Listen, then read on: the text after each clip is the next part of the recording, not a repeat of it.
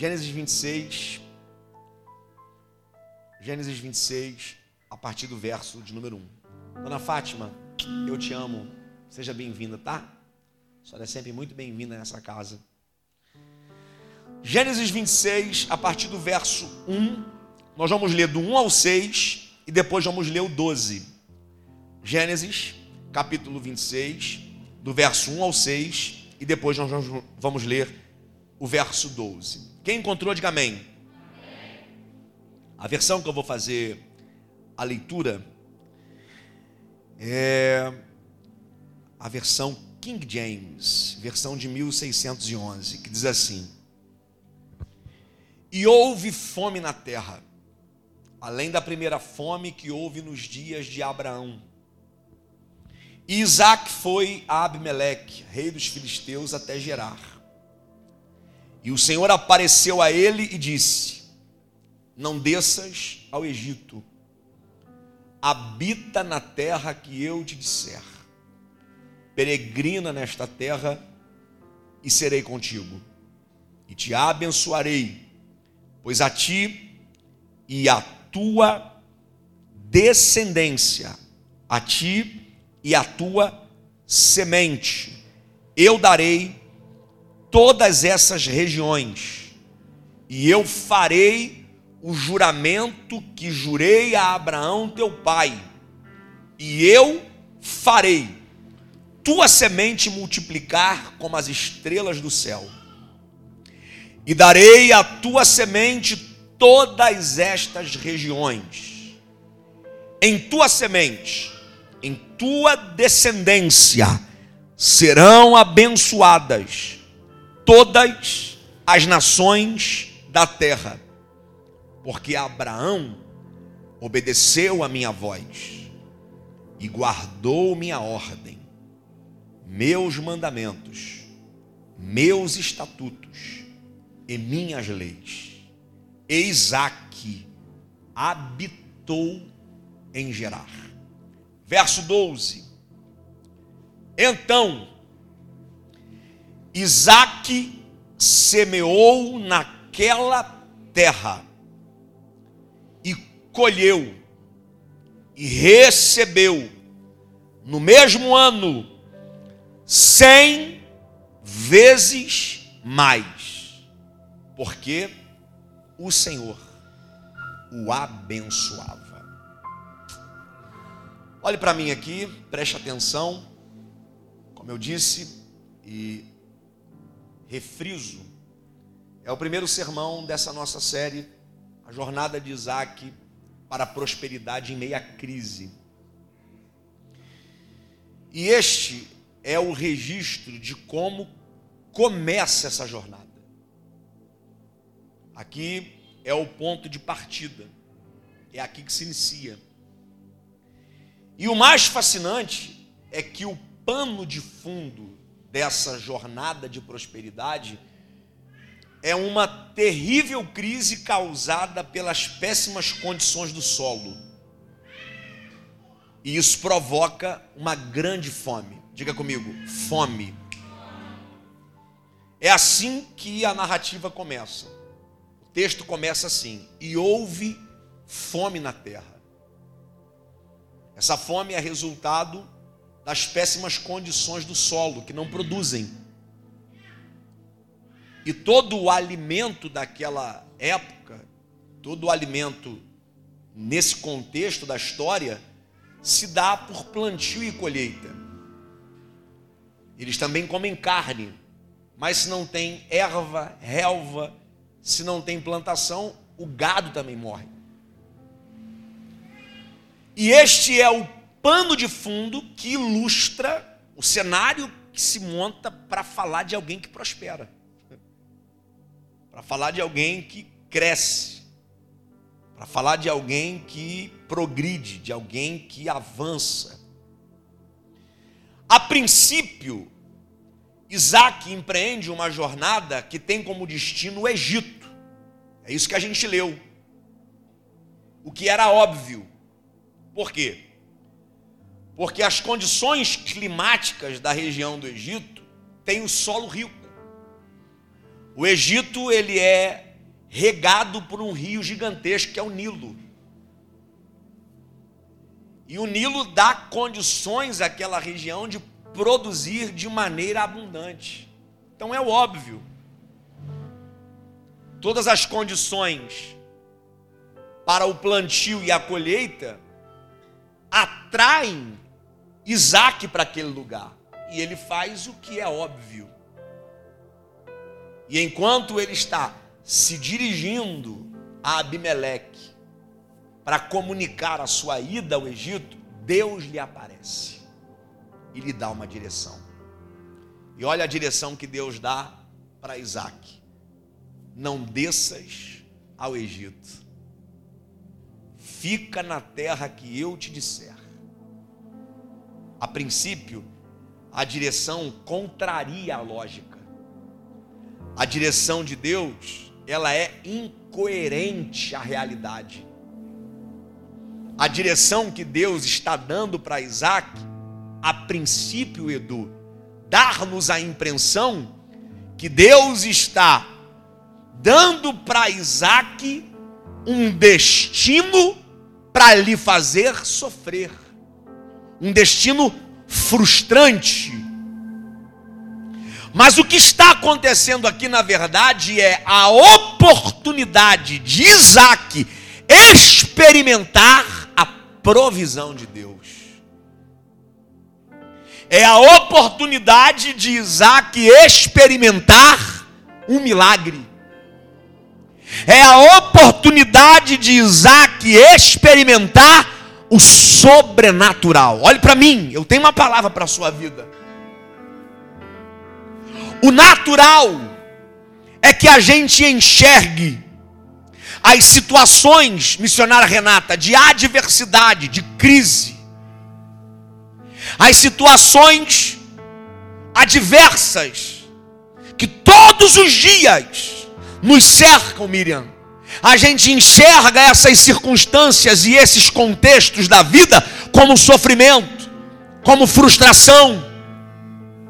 E a verdade é, irmã Soneli, que tem horas que a gente enxerga a situação que nos cerca e parece que a gente não vai ter condições de vencer, de romper. Mas eu tenho uma palavra de Deus para a sua vida. Passe a enxergar as crises Passe a enxergar as adversidades.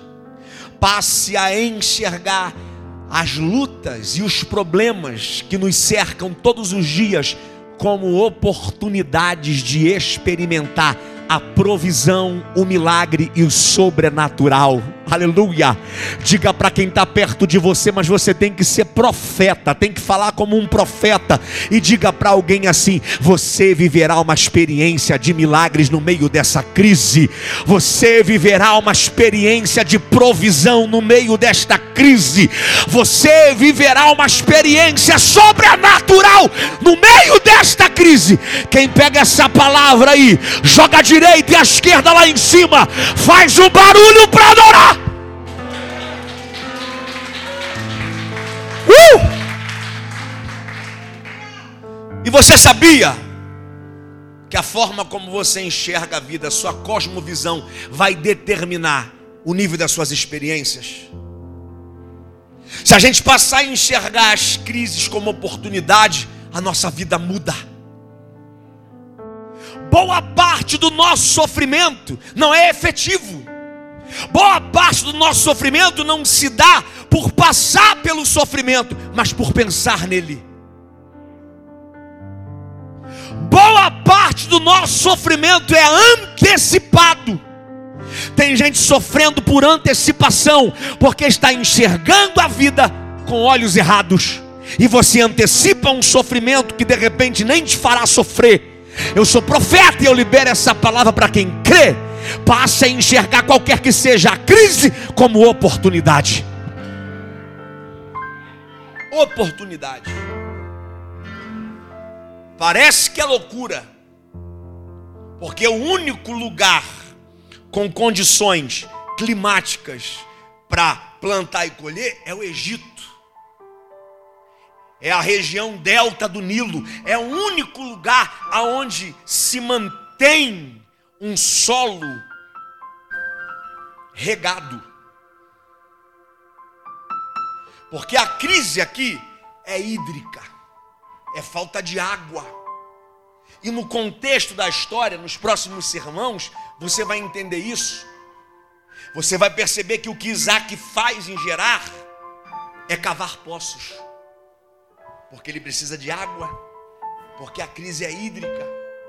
Parece loucura o que Deus está fazendo, Isaac. Você não vai para o lugar lógico, você vai para o lugar da crise.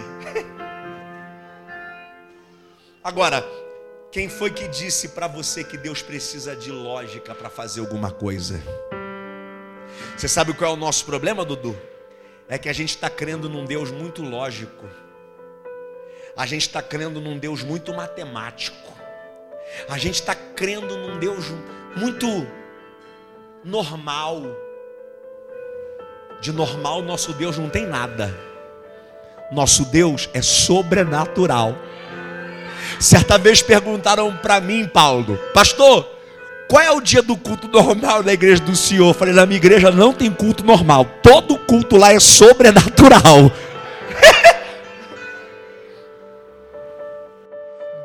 Não precisa de óbvio, Deus não precisa de lógica, Deus não precisa de normalidade, Deus não precisa de condições para fazer alguém prosperar, Ele é capaz de fazer o que quiser no meio da crise que você está vivendo. Só creia, só acredite. Olha o que Deus diz fica na terra que eu te disser. Só que ficar na terra, ficar na terra, Carol, não é chegar em Gerar, cruzar os braços e esperar as coisas acontecer, não. Porque ao passo que a gente crê num Deus muito normal, ao passo que a gente crê num Deus muito lógico, a gente também se tornou muito negligente em relação ao que Deus vai fazer. A gente cruza os braços e espera. Quando Deus fala com Isaac, fica na terra que eu te disser, é Deus dizendo para Isaac, invista na terra. É Deus dizendo para Isaac, pega as sementes que você plantaria no Egito e planta onde eu te disser. O trabalho que você empregaria no Egito, empregue onde eu te disser.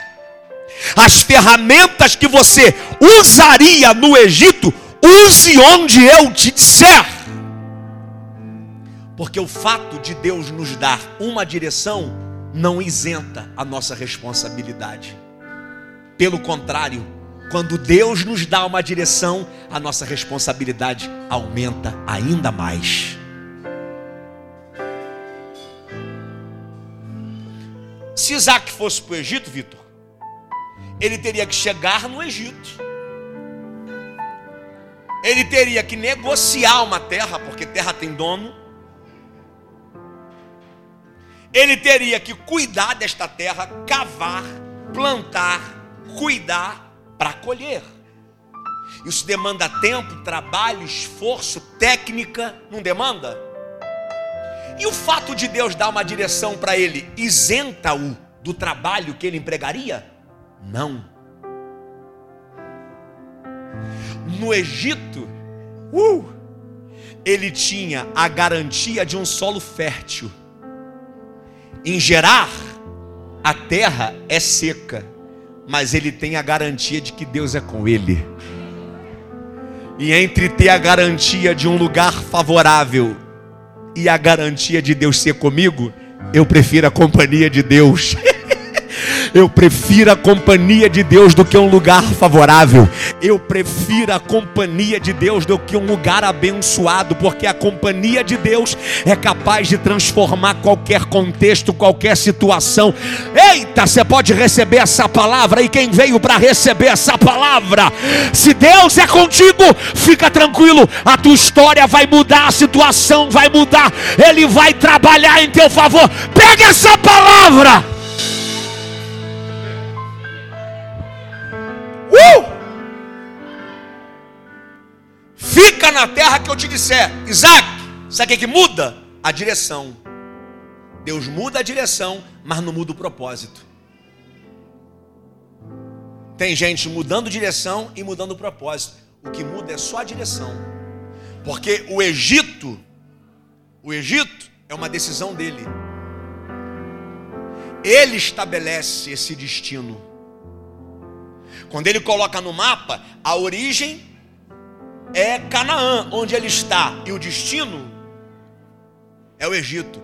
O que Deus faz é recalcular a rota. Eita, profetiza para alguém, diga: Deus está recalculando a sua rota. No GPS você ouve aquela vozinha chata, recalculando a rota. Mas aqui você vai ouvir a voz de Deus te dando uma direção. Aleluia. Alguém pega? Alguém pega? Quem precisa de uma direção de Deus aqui? Mude a direção, mas não mude o propósito. Aleluia! O que, que Deus muda? A direção.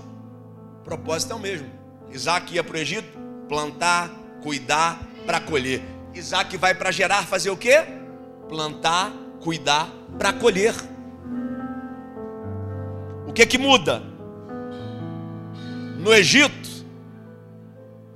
os frutos e a colheita seriam resultado de um solo favorável, de uma técnica bem desenvolvida, de condições climáticas. Em Gerar, seria resultado do trabalho empregado por Isaac e da bênção de Deus. Parte de Deus é abençoar, e a parte de Isaac é empregar trabalho. E o que falta para a nossa geração hoje é isto. Por exemplo, em se tratando da nossa realidade local, a ADEC Teresópolis, nós temos uma visão, nós temos um propósito, nós temos uma missão para realizar, uma obra para fazer. Agora, o fato de Deus ter nos feito promessas, fato de Deus ter nos dado uma direção, não nos isenta do trabalho. E esse é o tempo de nós trabalharmos. Esse é o tempo de nós nos levantarmos e empregar energia. E colocar a nossa força debaixo da direção que Deus nos deu. Se Isaac vai para gerar e cruza os braços, ele morreria de fome. A bênção de Deus lhe garante a colheita, mas essa colheita só acontece debaixo do emprego, do trabalho que ele realiza. A bênção de Deus não lhe isenta da sua parte. A bênção de Deus não lhe isenta das suas responsabilidades. Quer um conselho? Bota a mão no arado. Quer um conselho? Invista na direção que Deus te deu. Vou até repetir porque arrepiou minha espinha aqui. Invista na direção que Deus te deu. Seja profeta para quem está do seu lado. Olha bem nos olhos dele e diga: Invista na direção que Deus lhe deu. Invista na direção que Deus lhe deu. Invista na. Tem alguém pegando aqui. Eu ouvi um glória lá atrás. Eita!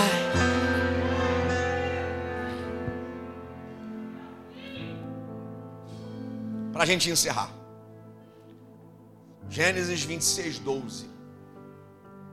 Então Isaac semeou naquela terra e recebeu no mesmo ano cem vezes mais. Por quê? Porque o Senhor o abençoava.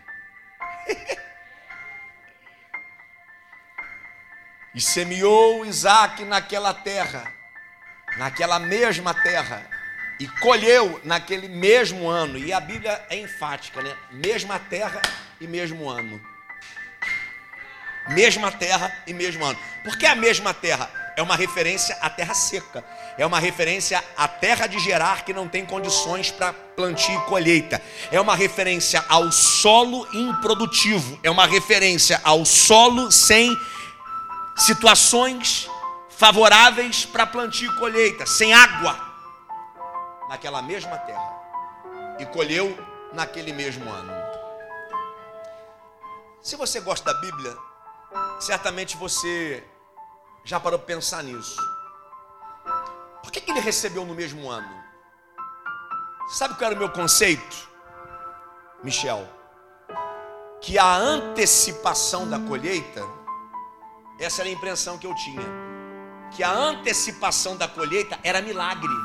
Ele colheu naquele mesmo ano porque era milagre. E não é, gente. Não é. A colheita não é antecipada de forma miraculosa. O resultado da colheita é coerente à escolha das sementes. Por que, que ele colhe no mesmo ano? Porque ele escolheu sementes que produziriam no mesmo ano. Por exemplo, se ele escolhesse plantar tâmaras, que é muito comum naquela região da Palestina, tâmaras. Você sabe quantos anos a tâmara demora para dar fruto? Sabe? 120 anos. Michel, 120 anos. Ninguém vive 120 anos, você planta para o futuro.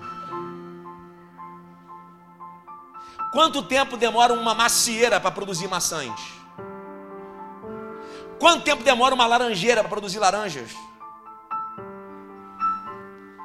Pega essa visão aqui. Gente que tem necessidade de colheita rápida tem que ser inteligente para escolher semente. Você sabe por que ele colheu no mesmo ano? Porque ele escolheu plantar trigo. E o trigo só precisa de 120 dias do plantio à colheita. Não foi milagre que fez a colheita antecipar, foi escolha certa. Porque nem tudo é milagre. Tem horas que a escolha precisa ser certa. E milagre não vai dar jeito em escolhas erradas.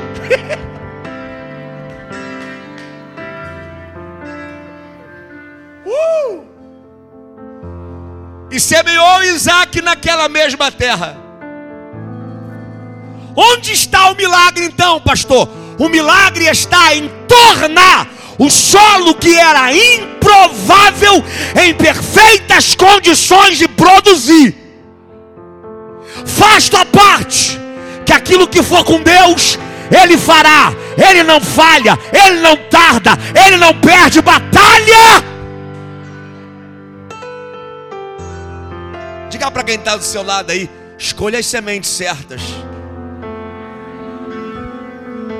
Senhor, eu estou precisando da minha colheita. Então por que, que você plantou tâmara? Vai ter que esperar 120 anos para sentir o gosto daquilo que você plantou. Se quer colheita rápida, escolha as sementes que produzem de maneira rápida. Levanta a tua mão que eu vou profetizar. Eu vejo a mão de Deus descendo nesse lugar e entregando sementes emergenciais antes desse ano acabar, vai ter colheita na tua casa, vai ter colheita na tua família. Quem recebe essa palavra?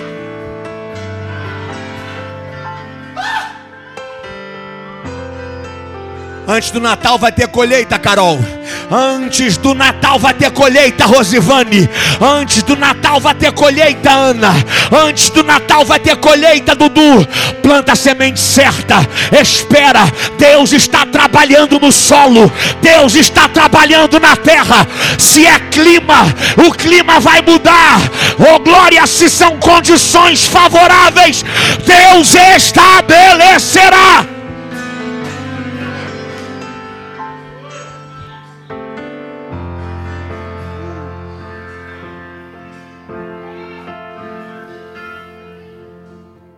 Você sabe onde que a gente está errando?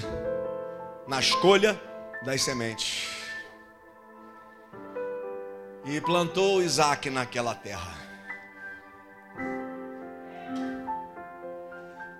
E naquele mesmo ano, colheu cem por um. Outra coisa, a quantidade da colheita é coerente à quantidade do plantio. Quem espera uma grande colheita precisa plantar altura. Aí você não investe nada no teu casamento e quer que ele seja abençoado. Você não é capaz nem de roubar uma flor no vizinho para dar para tua mulher, quer que ela seja a melhor do mundo? É. Você não tem coragem de gastar cinco reais para comprar um bombom da Cacau Show. Aí quer que ela esteja prontinha para você, irmão? Você quer o melhor casamento do mundo? Quer? A colheita que você espera precisa estar coerente ao plantio que você pratica. Pastor, eu tenho um grande ministério. Deus me chamou para ganhar as nações. O que, que você está fazendo? Qual é o nível do teu plantio para esperar uma colheita a esse tamanho todo? Você está estudando? Você está orando? Você está jejuando? Você está consagrando? Você está lendo Bíblia?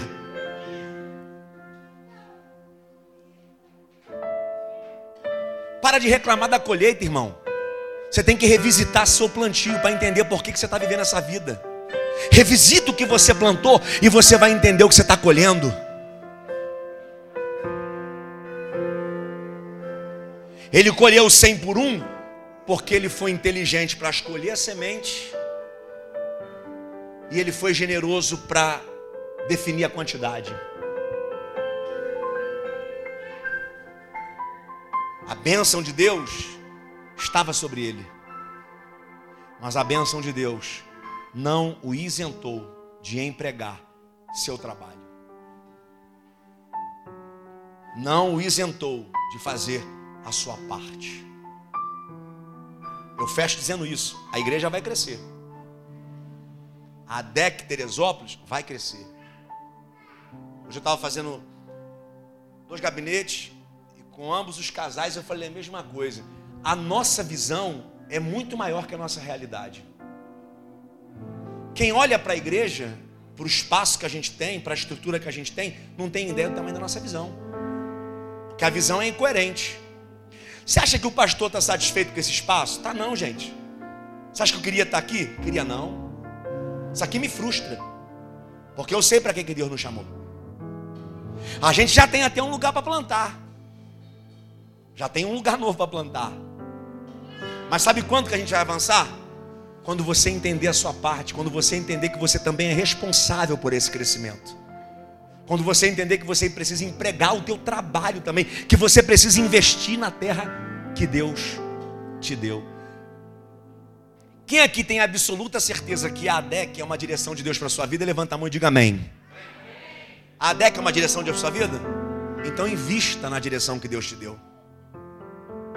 Quando Deus falou assim, ó, fica na ADEC, não é só para você sentar nesse banco aí e ouvir o pastor pregar, não, é para você investir de fato. Tem gente que não faz o mínimo, Edu. Tem gente que não faz o mínimo, não dá uma oferta, não dizima, nem ora pela igreja. Não vou envergonhar ninguém aqui, não. Mas se eu perguntar, quem aqui está orando pela igreja? Tem gente que nem orar pela igreja ora.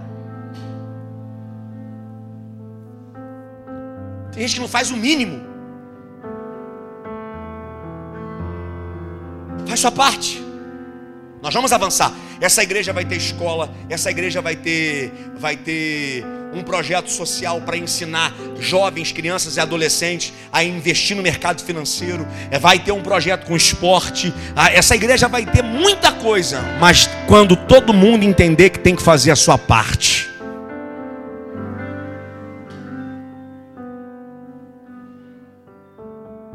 Nossa visão é grande porque a direção que Deus nos deu é grande. Nós deixaremos um legado para essa cidade, e não só para essa cidade, para esse estado, para esse país e para essa geração. Daqui a 30 anos, eu vou estar vivo ainda, e cheio de vigor, dando glória, dando lugar. Vocês vão ver, esse pastor que vos fala vai estar com 80 anos no altar, dando lugar, irmão, cheio de graça. E daqui a 10, 20 anos, nós vamos olhar para trás e vamos ver que um grande legado foi construído, não por mim, ou pelo nome da, da denominação, mas para a glória de Deus, para a glória de Jesus, é para Ele, para a glória dele, é tudo por Ele. Porque dele, por Ele e para Ele são todas as coisas.